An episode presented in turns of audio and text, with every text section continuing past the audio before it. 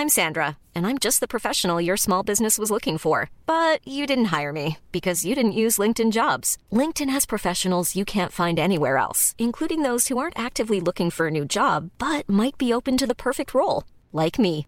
In a given month, over 70% of LinkedIn users don't visit other leading job sites. So if you're not looking on LinkedIn, you'll miss out on great candidates like Sandra. Start hiring professionals like a professional. Post your free job on linkedin.com/people today. Heraldo Podcast, un lugar para tus oídos. El medallero, las noticias más relevantes de los Juegos Olímpicos. Cayó la tercera medalla para México. Este domingo primero de agosto llegó otra presea de bronce, ahora en alterofilia en la categoría de los 76 kilogramos femenino que consiguió Aremi Fuentes Zavala después de levantar 245 kilos. La mexicana tuvo un titubeante inicio pero poco a poco se llenó de confianza. En su primer intento dominó 105 kilos, sin embargo falló en su tercer envión con 139. Las competidoras tuvieron varios errores sin superar a Fuentes, quien pudo mantenerse en el tercer sitio de donde nadie la pudo mover. El podio quedó conformado por la ecuatoriana Neisida Gómez con el oro y la estadounidense Catherine Elizabeth Knight con la presea de plata.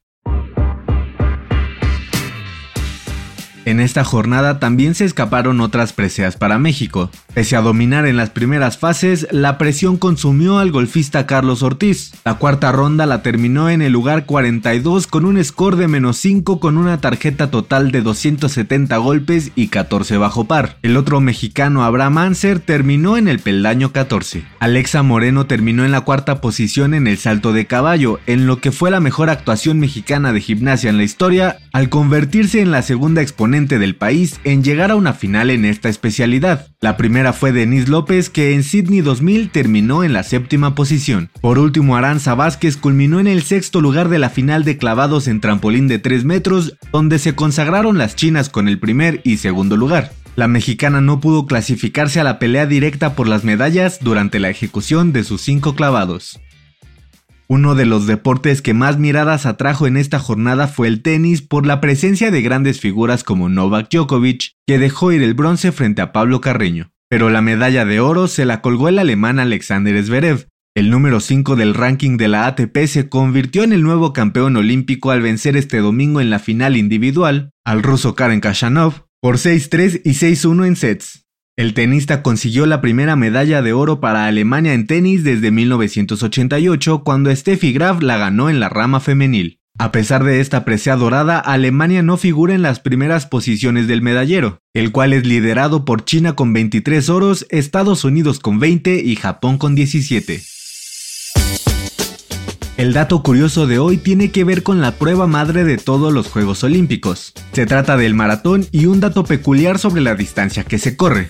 Esta carrera se compone de 42 kilómetros y 195 metros. Su origen tiene que ver con la distancia que tuvo que correr el soldado Filipides desde la ciudad de Maratón hasta Atenas para avisar sobre la victoria del ejército griego sobre las fuerzas armadas persas.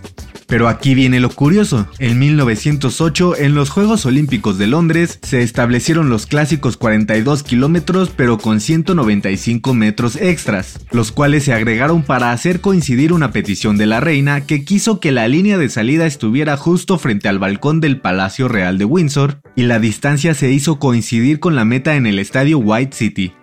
El maratón tendrá lugar en Tokio 2020 los próximos días viernes 6 de agosto en su rama femenil y el sábado 7 en la varonil.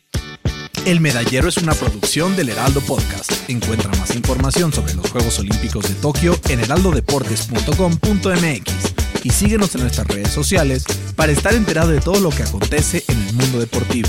Twitter arroba heraldodep-mx, Instagram arroba el mx encuéntranos en Facebook y YouTube como El Heraldo Deportes.